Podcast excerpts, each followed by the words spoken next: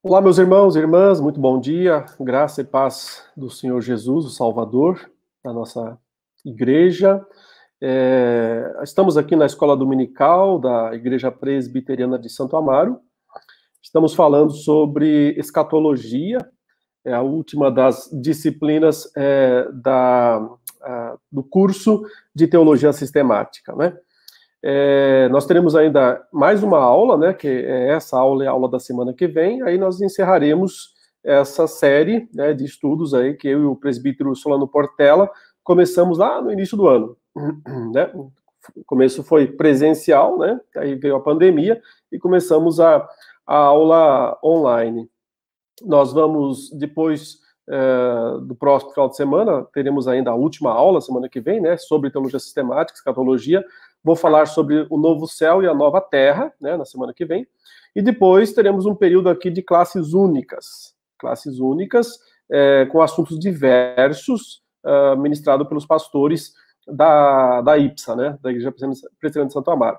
E é, em fevereiro, né, quando retornarmos o curso uh, aqui na nossa classe, nós deveremos falar, é, eu e o presidente Solano estamos, estamos, montando um curso aí para o ano que vem, estamos definindo alguns detalhes, mas provavelmente nós vamos falar sobre é, um panorama geral da Bíblia, livro por livro, né, para ajudar os irmãos é, entenderem cada livro da Escritura, o contexto histórico, ou seja, para ajudar realmente a ler, né, a interpretar, a entender a, a palavra de Deus. E isso deverá ser feito durante todo o ano de 2021, se o Senhor Deus né, permitir, se o Senhor Deus quiser, uh, provavelmente começaremos ainda online, né, mas se Deus quiser, logo, logo, uh, também uh, de maneira presencial, assim esperamos. O assunto de hoje é a volta de Jesus, né, a segunda vinda de Jesus. E uma pergunta que surge de cara é: quantas vezes Jesus retornará? Né? E por mais que isso possa parecer bastante até óbvio, né? Porque a, a, gente fala sempre em segunda vinda de Jesus, mas é um fato que boa parte dos cristãos é, é, parece não compreender exatamente assim. Pode ser que não tenham é, pensado também muito a respeito do assunto, né? Mas é, muitos irmãos entendem que uh, Jesus eh, não vem só uma, uma, vez, né? Existe a chamada famosa meia-vinda, a, a, a, segunda meia-volta. Uh, por quê? Né? Porque boa parte dos cristãos acredita na questão do arrebatamento secreto da igreja, né? São aquilo que se chama de pré-tribulacionismo, uh, mesmo que seja um meso-tribulacionismo, que seria durante o meio, né, da tribulação. Resumindo, né? É, acho que a maior, maioria dos cristãos, mesmo talvez sem nunca ter estudado a fundo o assunto, mas a, a, ouviu pregações assim, né? leu livros dessa maneira, viu filmes dessa maneira e acredita assim. Como? Que Jesus virá né, é, a qualquer momento, mas de forma secreta. Então se define isso. Ele vem de uma. Ele, ele, a, a qualquer momento ele pode aparecer aí no céu, sobre as nuvens, porém é, somente para um grupo especial. A ideia é para o grupo de crentes é, fiéis e verdadeiros, né, que será arrebatado. Né? Então, aí a doutrina do arrebatamento. Será arrebatado para subir até as nuvens, se encontrar com Cristo lá nas nuvens. E esse grupo distinto, esse grupo especial, os verdadeiros crentes, né? não os crentes nominais, não os crentes que vão só frequentam a igreja, mas os crentes de fato, né? Eles, nessa teoria se insiste nesse ponto. Os verdadeiros crentes, os crentes de fato que mostram pela, suas, pela sua vida que são fiéis a Deus, esses crentes vão subir, e só eles, e vão se encontrar com Cristo nos ares. E aí esses crentes vão para o céu, passar uma temporada nos céus com o Senhor, né? Eles, é, e não só eles, né? Acredita-se também que todos os crentes que morreram e ressuscitaram, vão ressuscitar nesse dia, também vão subir e se encontrar com Cristo nos ares, e aí vão passar uma temporada no céu de aproximadamente, não, literalmente sete anos. Os sete anos celestes, em que esses crentes ficarão no céu. E depois, e aí na Terra continua tudo mais ou menos igual, né? Quer dizer, igual não, né? Porque é, uma boa parte do, do mundo sumiu, né? É mais ou menos isso. Aperte os cintos que o piloto sumiu. Uma boa parte do mundo sumiu. Até havia muitos dizeres antigamente, se lia quando o pessoal colocava aqueles adesivos nos carros, né? Com versículos bíblicos e tal. Gostavam muito de. Eu já vi alguns colocarem assim: em caso de arrebatamento, este carro poderá ficar desgovernado. Eu confesso que sempre achei engraçado isso. Eu, eu dou risada, acho, acho engraçado. Essa é uma boa, é uma boa, é uma piada legal sobre o arrebatamento. É, se, se é, no caso do arrebatamento, esse carro ficar desgovernado. Por quê? Porque a ideia né, é se Jesus voltar nas nuvens, ele não vem até na terra, eles dizem, ele fica paradinho lá em cima nas nuvens, estaciona nas nuvens e faz a igreja subir, e a igreja então sobe e vai para o céu ficar os sete anos lá. Então, some, né? Se você tiver aqui, né, for um motorista e vier o arrebatamento, você aperte os cintos que o piloto sumiu. E aí, é um filme também tá velho, né?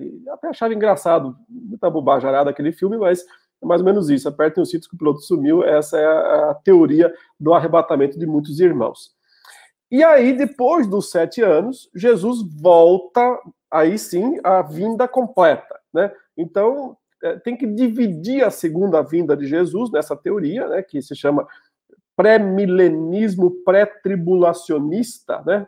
É, essa sopa de letrinhas aí que é esse, esse nome, pré-milenismo pré-tribulacionista, que está sempre muito associado ao chamado movimento dispensacional, né, o dispensacionalismo, e que foi altamente divulgado nos Estados Unidos e no Brasil, nesses dois países principalmente, é, que é onde está a maior parte dos uh, dispensionalistas do mundo, né, estão nos Estados Unidos e no Brasil, por causa é, da, daquela Bíblia que fez muito sucesso na década de 60, chamada Bíblia de Scofield, e ela trazia tudo isso em detalhes, explicava, tinha toda a agenda do fim dos tempos, né? Os clientes abriam lá na Bíblia Scofield e sabiam exatamente como é que ia acontecer lá no futuro.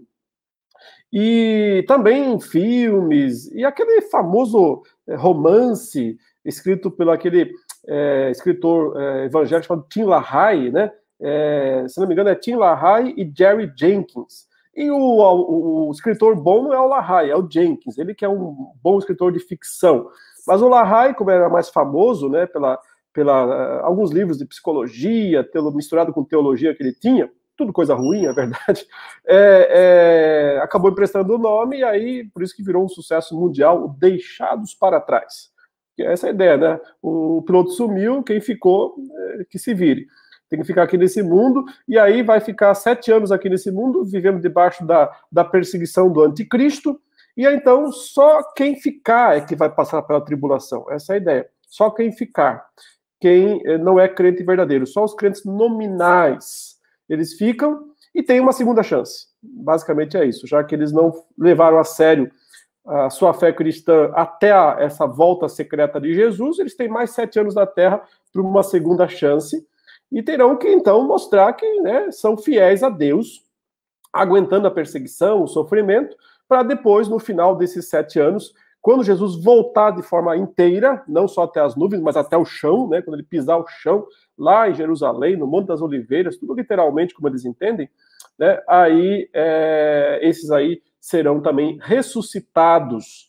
Já tem uma, portanto, uma segunda etapa da ressurreição. Então, a gente tem uma, uma primeira etapa da volta de Jesus, quando ele vem até as nuvens, uma segunda etapa quando ele vem depois dos sete anos. Tem uma primeira etapa de ressurreição, né, para todo mundo, né, que já morreu e é crente, ressuscita uh, uh, antes, né, nesse momento da volta de Cristo até as nuvens, e uma segunda etapa para os que estiverem vivos, que vão ressuscitar depois. Uh, os crentes nominais. Agora, se você é crente nominal e morreu um dia antes de Jesus voltar, já era, não tem segunda chance para você. Né? Então, os crentes nominais, só os que estiverem vivos, é, vão ter uma segunda chance. Então, né, o jeito é não morrer uh, logo antes de Jesus voltar, já foi embora a chance. Ela começa a mostrar assim, as inconsistências dessa visão. Ela é extremamente inconsistente. Realmente é, é, é coisa de filme, né? Coisa, é, mas não, não, não, é coisa de Bíblia. Né? A Escritura não faz essas distinções todas a respeito da volta de Jesus. A Escritura, aliás, é muito clara. Quando fala da volta de Jesus, deixa eu começar mostrando uma passagem que está lá no livro do Apocalipse, no capítulo 1, Né? E eu acho que eu peguei aqui o Apocalipse, né? Porque é o Apocalipse, né? Qualquer livro falando sobre a volta de Jesus. E veja como é que o Apocalipse descreve isso, né? Ele diz aí no verso 7, é, e estamos ainda no primeiro capítulo, né? Já anunciou como é que será a volta de Cristo. Eis que ele vem com as nuvens. Então, sim, as nuvens estão lá. Ele vem. Por que, que ele fala que ele vem com as nuvens? Lembram que quando Jesus subiu aos céus, lá em Atos 1, é, ele foi levado aos céus numa nuvem, e a ascensão de Jesus, portanto, ele sobe numa nuvem, vai aos céus. Os discípulos ficaram olhando para o alto, né, tentando identificar onde é que estava Jesus. Os anjos vieram ali e disseram: por que está olhando para cima, né? Estão aí igual engolindo mosca, tá olhando para cima por quê? Né? Vão, ele não deu ordem para vocês trabalhar, vão trabalhar, né? Parem de ficar aí catatônicos, vão trabalhar. E daí eles disseram assim: assim como ele subiu, ele desce.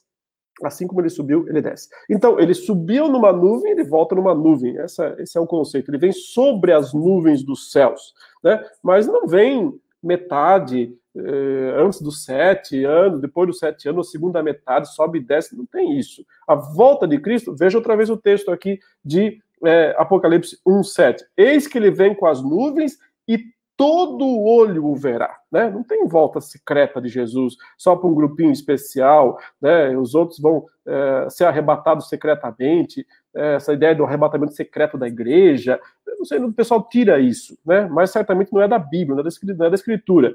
Quando Jesus vier sobre as nuvens, com as nuvens, todo olho o verá. Até mesmo aqueles que o traspassaram. Olha que interessante, ele fala até aqueles que o traspassaram. E de quem ele está falando aqui, né? Quem traspassou Jesus? É uma, uma, é, é, é uma, uma expressão apontada para o povo de Israel. Né? O povo de Israel, mas especialmente aqueles religiosos, né? aquelas pessoas que o acusaram, né, diante de Pilatos, aqueles homens que foram os responsáveis pela morte de Jesus. E, e, e, transpassar tem o significado de pregar os pregos através dele, né? É, dos braços dele, dos pés dele. Então, aqueles soldados, veja, aquele soldado que pegou a lança e literalmente transpassou Jesus, ele furou Jesus, né? Com a lança, já estava morto nesse momento, é, é, mas ele furou Jesus para se segurar, para garantir que ele estava morto. Percebe? É essa ideia aqui. Até os que o traspassaram, ou seja, até aqueles que têm certeza que ele estava morto, porque quem pegou a lança e furou Jesus não tinha como ter dúvida, está morto. Ele furou Jesus no coração, né, no lado, sei lá, ele furou Jesus aí para garantir que ele estava morto.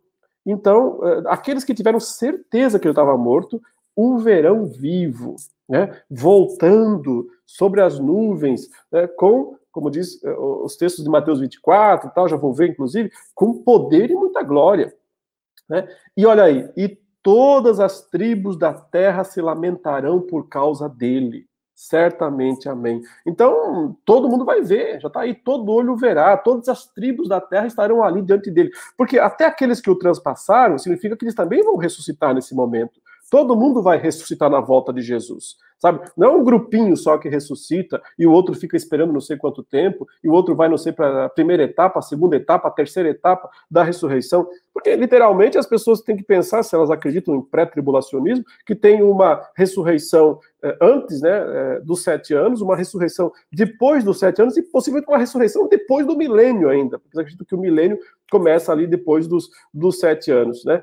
É, uma ressurreição ainda depois disso tudo. Então, é muita ressurreição, é muito sobe e desce, é muita volta de Jesus, né? Não, não, se encaixa, isso não se encaixa com essa passagem.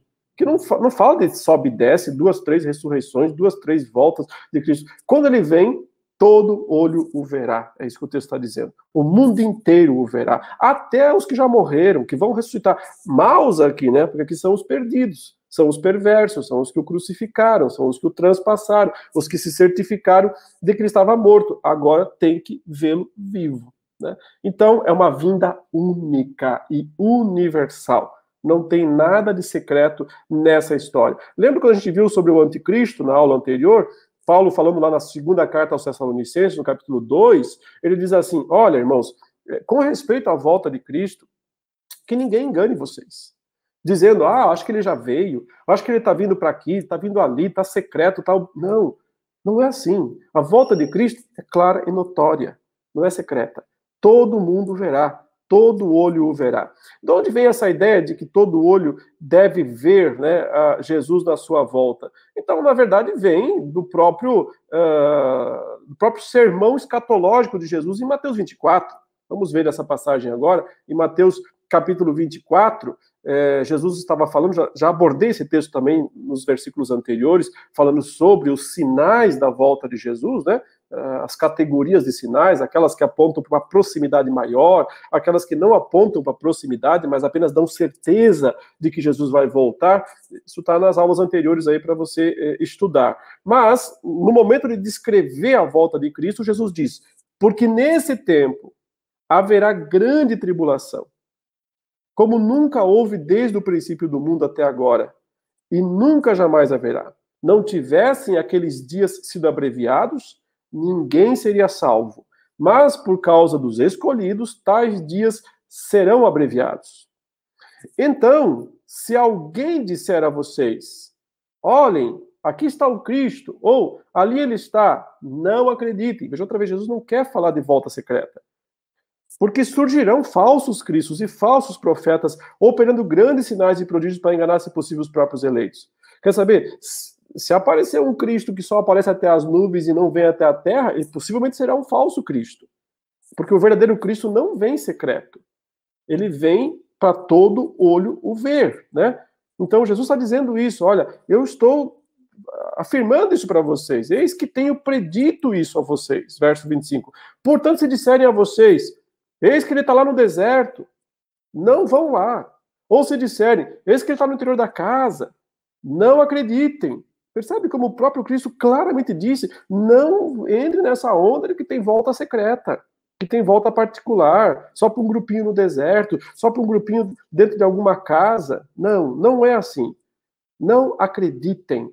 Então, o próprio Jesus está dizendo: não acreditem nessa história de arrebatamento secreto, nessa história de para um grupinho particular, né? Porque assim como o relâmpago sai do Oriente e brilha até o ocidente. Assim será a vinda do Filho do Homem. Aqui está a grande declaração. Está dizendo, ele vai ser visto pelo mundo inteiro. É como um relâmpago percorrendo né, do Oriente até o Ocidente. Uh, uh, visibilidade total. Publicidade total. Certo? Porque a primeira vinda de Jesus foi uma vinda, podemos dizer, até certo ponto, oculta. Né? Sim, Jesus nasceu numa manjedoura, lá numa estrebaria, ele, ele passou a sua vida inteira meio que né, escondendo a sua glória, né, encobrindo a sua glória. Ele só revelou a sua glória em poucos momentos. Na transfiguração, por exemplo, ele revela um pouco da sua glória, mas em geral ele esteve oculto, escondido. Não será assim a volta de Jesus, a segunda vinda de Jesus. Será gloriosa, todo olho verá, como um relâmpago, sai do Oriente e vai até o Ocidente. Assim tem que ser. Veja, esse último versículo é um provérbio hebraico, né? Quando ele fala assim: onde estiver o cadáver, aí se ajuntarão os abutres. Essa declaração de Jesus, muitos confundem, não entendem o que significa, ele só quis dar um, um fechamento para essa declaração. Quis dizer assim, é assim que vai ser, ponto final. É assim que vai ser, ponto final. Porque tão certo como onde, estão os, onde está o cadáver, ali vão os abutres, assim o que eu estou dizendo vai acontecer. Então, é, quando, quando um, um Hebreus dizia isso, olha, onde está o cadáver se juntam os abutres, quer dizer, o que tem que ser, será. O que tem que ser, será. O que precisa acontecer, acontece. Acontece aquilo que está determinado, acontece aquilo que precisa acontecer. Onde está o cadáver, os abutres vão. Jesus disse: o que eu estou dizendo, assim será. O que, como o relâmpago sai do Oriente, se mostra até o Ocidente, assim há de ser a minha volta, e é assim que será, e ponto final. Não tem discussão. Não tem outra, outra explicação. Né? A volta de Jesus é dessa maneira e acabou. Quem quiser aceitar, que aceite. Quem não quiser, poderá correr o risco de ser enganado por falsos cristos que podem aparecer, por simulações aí que o anticristo talvez faça, né? Para que fique ainda mais claro, veja que Jesus vai retomar o assunto que ele acabou de descrever e vai dar mais detalhes sobre essa volta, né? Porque ele acabou de dizer aqui em cima, volta outra vez ao verso 21, ele disse: "Olha, vai ter uma grande tribulação, né? como nunca houve. E então, né, o Senhor volta. É, mas, graças a Deus, vai ser um tempo de tribulação curto. abreviado, que se fosse longo, ninguém se salvaria. Então veja, para quem que é a tribulação? Para os ímpios? Para os crentes nominais? Tribulação é para a igreja, só serve para a igreja, só tem valor para a igreja. Porque tribulação, segundo a Escritura, a tribulação é uma ferramenta de Deus para aperfeiçoar os crentes. Tribulação é perseguição, é Deus permitindo a perseguição do mundo, do anticristo, das forças mundanas, contra o povo de Deus. Por que Deus permite isso? Porque Deus permite que seu povo seja perseguido. Porque Deus sabe que isso é, uma, é um instrumento, é uma ferramenta para aperfeiçoar. É, quem é perseguido e resiste firme na fé, se aperfeiçoa na fé. Percebe? Quem não nega Jesus diante de pressões, diante de ameaças, cria, né? Ele tem uma fé muito mais robusta, muito mais pura. Por isso que Pedro fala, né, em primeira carta de Pedro, que a tribulação é motivo de grande alegria. Né? Grande alegria passar por tribulação, porque ela refina a nossa fé mais do que o ouro é, é refinado pelo fogo. Então, se Deus nos tirasse, tirasse a igreja da grande tribulação, ele estaria tirando ela do grande, do maior motivo da alegria, porque a tribulação é motivo da alegria. Então, é, Deus não vai retirar a igreja da tribulação, isso é um engano das pessoas. O que Deus não vai permitir é que a igreja seja destruída com o mundo os flagelos de Deus, isso não é tribulação, é juízo. Juízo de Deus. O juízo de Deus vai cair sobre os ímpios somente, não sobre o povo de Deus. Mas a tribulação é, são os ímpios, com autorização de Deus, perseguindo a sua igreja. Então, ele disse aqui: olha, é, vai ter uma tribulação como nunca houve, ela vai piorar. Sempre teve tribulação, mas essa é pior de todas. Mas eu, nós vamos abreviá-la, para que ninguém se perca também, né? O Senhor não quer perder nenhuma das suas ovelhas, e não vai perder nenhuma das suas ovelhas. Então ele disse: então se preparem para a tribulação e não se deixem enganar por quem vai dizer por aí que tem volta secreta, que tem volta pra, só para alguns, porque quando eu voltar, será para todo mundo ver, né? Como o relâmpago sai do Oriente, e é assim que vai ser, ponto final. Então agora ele retoma o assunto da tribulação, né? Veja que ele está mencionando logo em seguida a tribulação daqueles dias. Você tem que entender que ele está retomando o assunto lá do verso 21. Né? Ele acabou de dizer que haveria tribulação como nunca houve, haverá grande tribulação como nunca houve. E disse que no final disso tudo, né, o, o Senhor voltaria, ele voltaria visivelmente. Agora ele retoma esse assunto, ou seja, ele não está falando de uma volta, uma, uma, uma segunda, uma terceira volta de Jesus está retomando o mesmo assunto da tribulação, mas agora explicando com mais detalhes como será, né, depois da tribulação, a volta de Jesus. Não antes da tribulação, depois da tribulação. Logo em seguida à tribulação daqueles dias, o sol escurecerá, a lua não dará sua claridade, as estrelas cairão do firmamento e os poderes do céu serão abalados. Então aparecerá no céu o sinal do Filho do Homem. Né? Acabou de dizer, um relâmpago que sai do Oriente e vai até o Ocidente. Aparecerá no céu, para todo mundo ver, o sinal do Filho do Homem. E todos os povos da terra se lamentarão e verão o Filho do Homem vindo sobre as nuvens do céu com poder e grande glória. E ele enviará os seus anjos com grande som de trombeta, os quais reunirão os seus escolhidos dos quatro ventos de uma a outra extremidade dos céus. Então veja, as duas narrativas aqui não são de dois momentos distintos, né? Narram a mesma volta de Jesus, o mesmo momento. O que podemos dizer é que Jesus aqui, inicialmente, ele mencionou a tribulação, né? E é, no verso 21, ele mencionou a tribulação, dizendo: vai ter essa tribulação como nunca houve. Falou que ninguém é para se enganar, porque ele voltará de maneira pública e notória, né? E aí ele retoma e explica exatamente o que vai, como será a volta dele. Logo em seguida a tribulação, não antes, não no meio, mas em seguida. Em seguida a tribulação daqueles dias, o sol se escurece, a lua dá seu brilho, as estrelas caem no céu, caem do céu e aparece no céu o sinal do Filho do Homem. E todos os povos da terra verão, todos, né? Todos os povos da terra verão. O, o João disse no Apocalipse, até os que o transpassaram, né? Ele acabou de dizer aqui em cima, como relâmpago sai do Oriente e brilha até o Ocidente, assim será a vinda do Filho do Homem.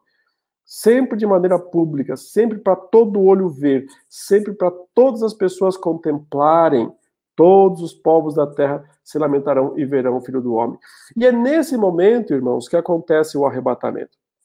Quando todos ressuscitam, crentes e incrédulos, salvos e perdidos, todos estão outra vez vivos na terra, toda a população de todos os tempos, né? Está outra vez ali, em pé, na terra. E é nesse momento que o Senhor faz o quê? Retira os seus escolhidos, os salvos, aí ele separa ovelhas de cabritos, tá? Aí ele tira, ele separa todo mundo. Voltar à vida, volta todo mundo junto. Ímpios e justos, todos ressuscitam e estão ali, diante, até os que o transpassaram, estão vendo Jesus voltar. Aí é quando ele separa. O texto diz: e ele enviará os seus anjos com grande som de trombeta, os quais reunirão os seus escolhidos dos quatro ventos de uma a outra extremidade dos céus. Isso aqui eu entendo ser, sim, a descrição do arrebatamento da igreja. O que é o arrebatamento da igreja, portanto? É apenas então somente a separação dos cabritos das ovelhas, ou as ovelhas dos cabritos o Senhor tirando o seu povo do meio dos ímpios. Por quê? Porque é a hora do juízo, a hora de derramar sua fúria, a sua cólera né, sobre os ímpios. É quando eles serão finalmente punidos pelos seus pecados, punidos por toda a perseguição que é, eles promoveram contra a igreja. É o momento em que Deus vai separar o povo de Deus dos ímpios. Uh, o arrebatamento é algo muito semelhante Há outras atitudes de Deus, as quais ele já tomou no Antigo Testamento, por exemplo. Né? Deus nunca é, derramou a sua ira indistintamente né, entre seu povo e os perversos. Deus sempre separa. Ele tira o seu povo para punir os perversos. Né? Lembra o que aconteceu uh, em Sodoma e Gomorra? Eu acho que Sodoma e Gomorra é um caso, um exemplo bastante, uma ilustração muito boa do arrebatamento. Porque Deus destru, decidiu destruir Sodoma e Gomorra. Mas lembra que Abraão falou para Deus: Mas o senhor vai destruir o, justo junto com o perverso? E Deus diz: Não, não, faço isso, não. Eu não destruo o justo com, junto com o perverso. E ao ponto que, inclusive, né, na insistência de Abraão, ele disse: e se tiver 50 justos em Sodoma? Deus disse: então eu poupo a cidade inteira. Curioso, né? Deus disposto a poupar a cidade inteira se tivesse 50 justos. E, mas não tinha. E se tiver 40? Também não. E se tiver 20? Se tiver... E se só tiver 10? Né? No final, não tinha nem 10.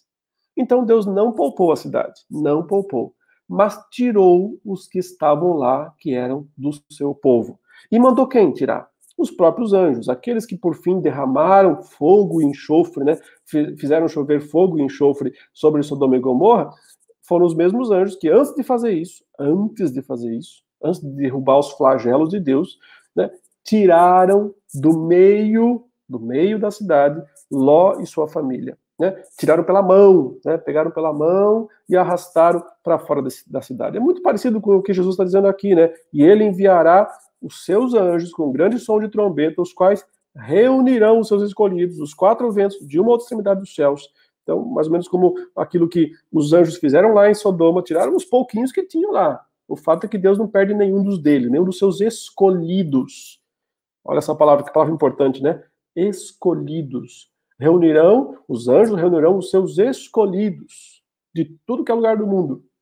Porque está todo mundo ressuscitado, ímpios e perversos. Então Deus tira os, os, seus santos do meio, né, para em seguida fazer chover fogo e enxofre sobre os demais. Esse é o momento da condenação.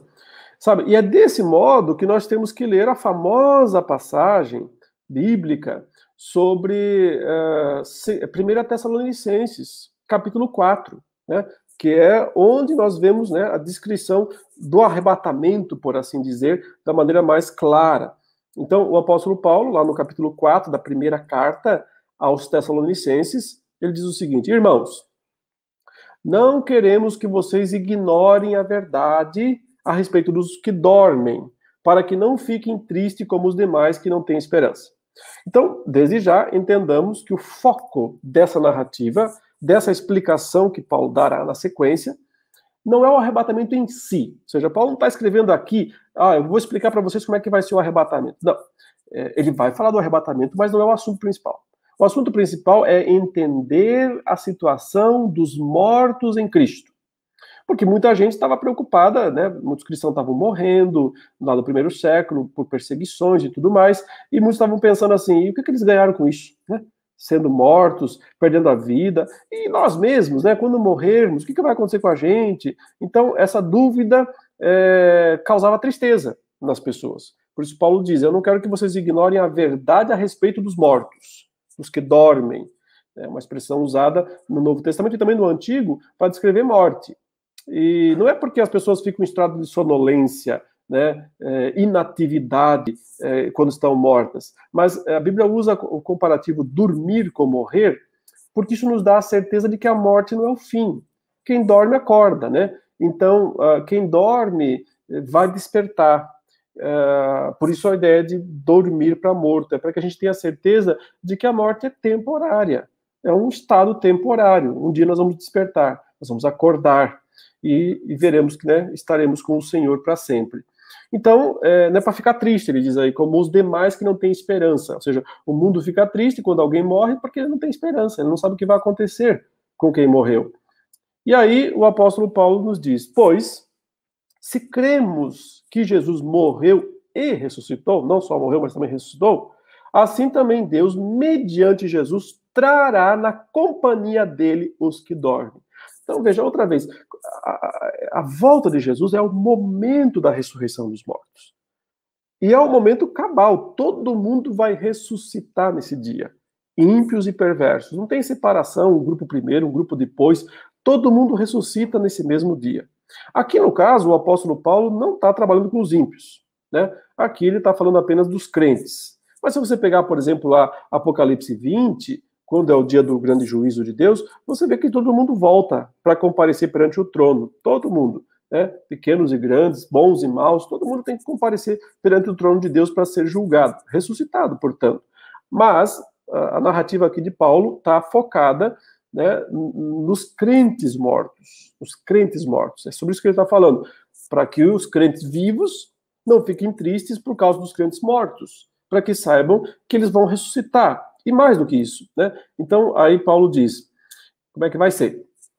A partir do verso 15, ele diz: E pela palavra do Senhor, ainda lhes declaramos o seguinte: Nós, os vivos, os que ficarmos até a vinda do Senhor, de modo nenhum precederemos os que já morreram.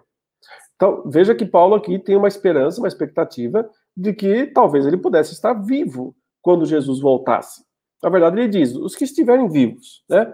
Mas ele se inclui entre eles porque uh, é uma esperança, uma expectativa que Paulo tinha, e todos nós também podemos ter. A gente pode falar isso também. Nós que estivermos vivos quando Jesus voltar. A gente não sabe se vai estar, mas nós queremos estar.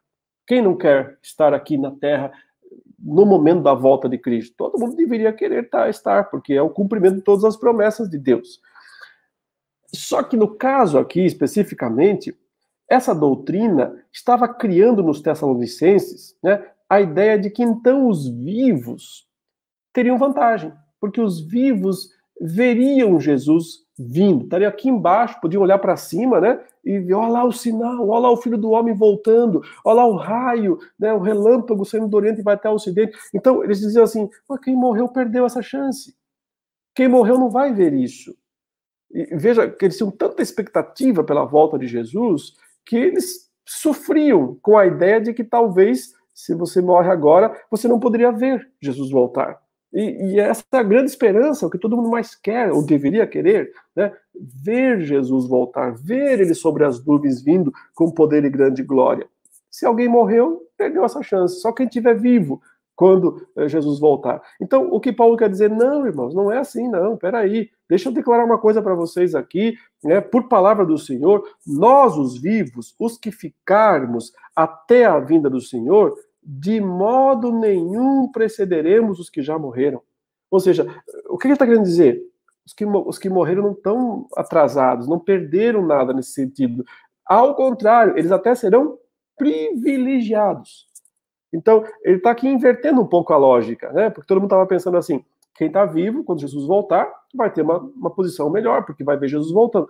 Não, peraí. Quem está morto terá um privilégio adicional. Né? Por quê? Porque ele diz o seguinte, e aí vem a declaração, porque o Senhor mesmo, dada a sua palavra de ordem, ouvida a voz do arcanjo e ressoada a trombeta de Deus, descerá dos céus.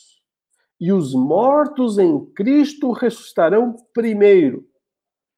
Depois, nós, os vivos, os que ficarmos, seremos arrebatados juntamente com eles, entre nuvens, para o encontro com o Senhor nos ares, e assim estaremos para sempre com o Senhor. Portanto, consolem uns aos outros com estas palavras.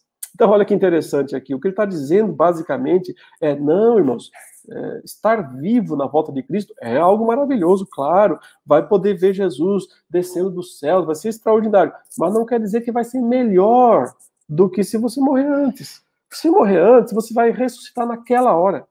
Então você vai ressuscitar para ver Jesus voltando. Você vai ressuscitar e, assim como os vivos, você vai levantar os olhos e vai ver Jesus voltando.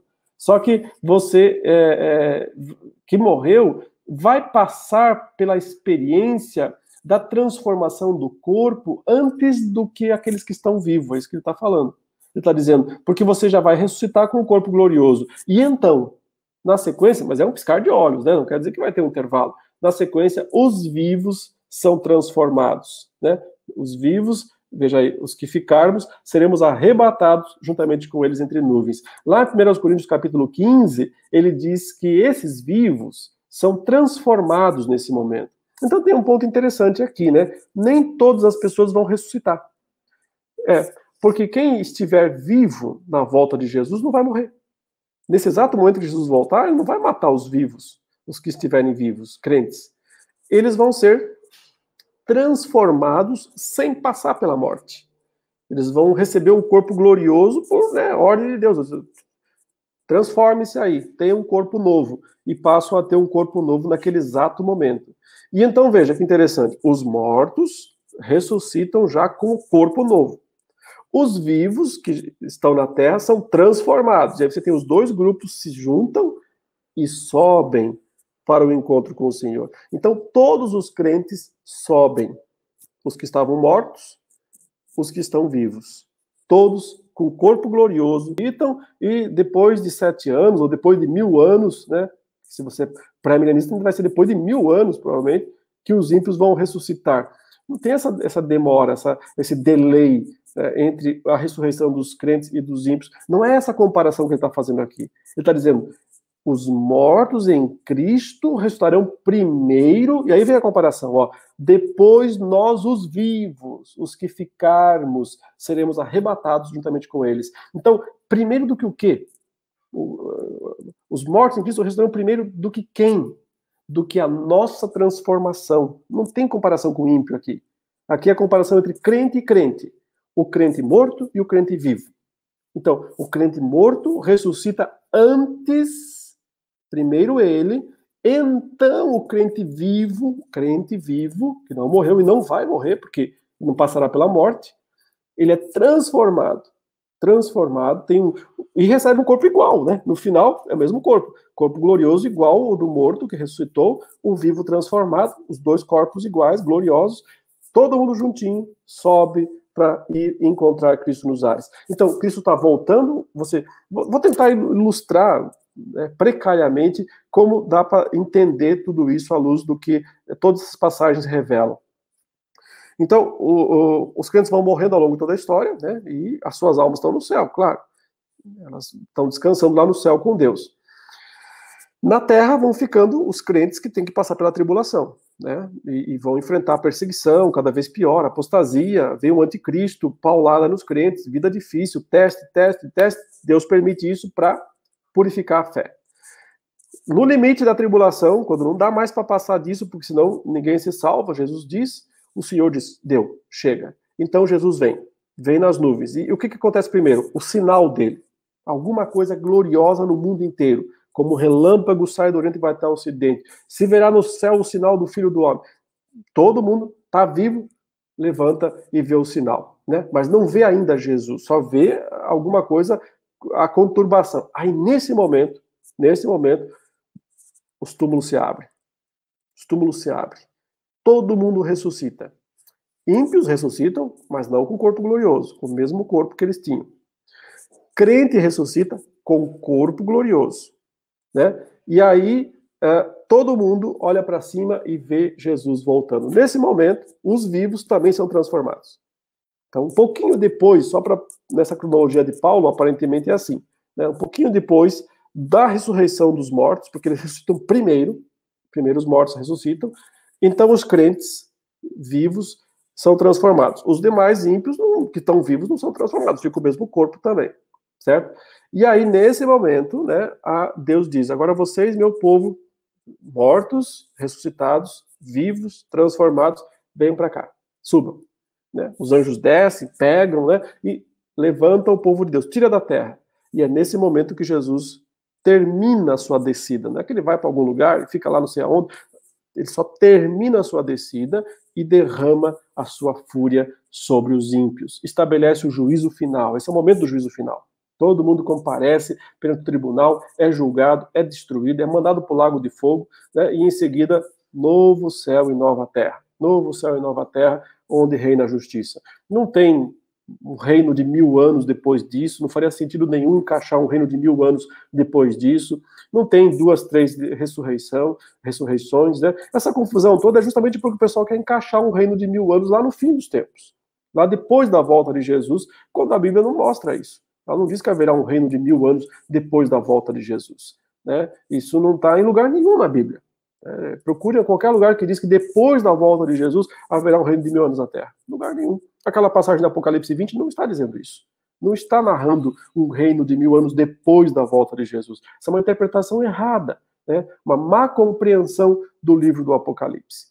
Então, falaremos sobre isso no outro momento. Acho que na semana que vem eu quero falar um pouquinho sobre milênio e novo céu e nova terra. Mas aqui nós já compreendemos, portanto, que a volta de Jesus é uma só. Não tem uma volta e meia, não tem duas voltas, não tem três voltas, é uma só. Ela é pública e notória. Todo olho verá, até que aqueles que o transpassaram, porque todo mundo vai estar vivo. Ressuscitou todo mundo nesse momento para enxergar Jesus voltando. Os mortos em Cristo, privilegiados, né? Também, porque os vivos também serão privilegiados, né? Veja, não passará pela morte. É um privilégio. Se você estiver vivo na volta de Jesus, todo o sofrimento e toda a perseguição que você sofreu, mas no final tem essa compensação também. Você nunca saberá o que é a morte física, porque você será transformado, receberá um corpo glorioso sem morrer. Né? Um grande privilégio. Mas não significa que os mortos, né, os mortos em Cristo, é, perderão alguma coisa, porque, até mesmo Paulo diz aí, eles vão ressuscitar, vão ter o corpo antes de você. O corpo glorioso, eles já recebem na ressurreição. E você, se estiver vivo, ou seja, transformado na sequência.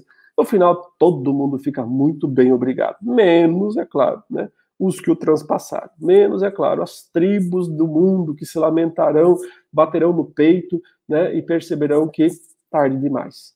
Perderam sua oportunidade de se arrepender, perderam sua chance de conversão e arrependimento. É isso então, meus irmãos, o ensino aqui sobre a volta de Jesus, né? Eu estou aqui economizando um pouquinho da minha garganta também, terminei um pouquinho antes, que ainda vou pregar à noite, e eu vim aí de um período bem complicado com a minha garganta, né? Tive é, duas semanas aí muito complicadas, muito difíceis. Mas graças a Deus foi possível hoje, né, tanto uh, pregar durante o culto, quanto trazer essa aula na escola dominical, e ainda é, oro ao Senhor para que eu possa trazer a mensagem hoje à noite, fechando assim esse domingo de cabelo, barba e bigode, que a gente fala quando a gente prega da aula e prega de novo, né? Graças a Deus por isso, eu acho isso um grande privilégio, uma benção. Mas quero orar nesse momento, encerrando esse momento justamente de meditação na palavra de Deus. Vamos orar. Santo Deus, amado Pai, te damos graças e louvores por tudo que nós aprendemos da tua palavra e pedimos que tu continues a nos abençoar, a nos dar discernimento, compreensão dessas coisas espirituais. Acima de tudo, que a nossa esperança esteja na volta de Jesus, que seja mesmo o grande anseio o grande desejo dos nossos corações, maior do que todos os demais, para a glória do Senhor e para a nossa própria alegria, porque não há alegria maior do que servir ao Senhor. Obrigado por esse domingo, por esse dia do Senhor. Abençoe todo o teu povo. Fortaleça e dá clareza de caminho para que todos andem conforme o teu querer a tua vontade. Nós oramos em nome de Jesus. Amém. Um bom domingo a todos, meus irmãos. Fiquem na paz do Senhor. Que Deus os abençoe.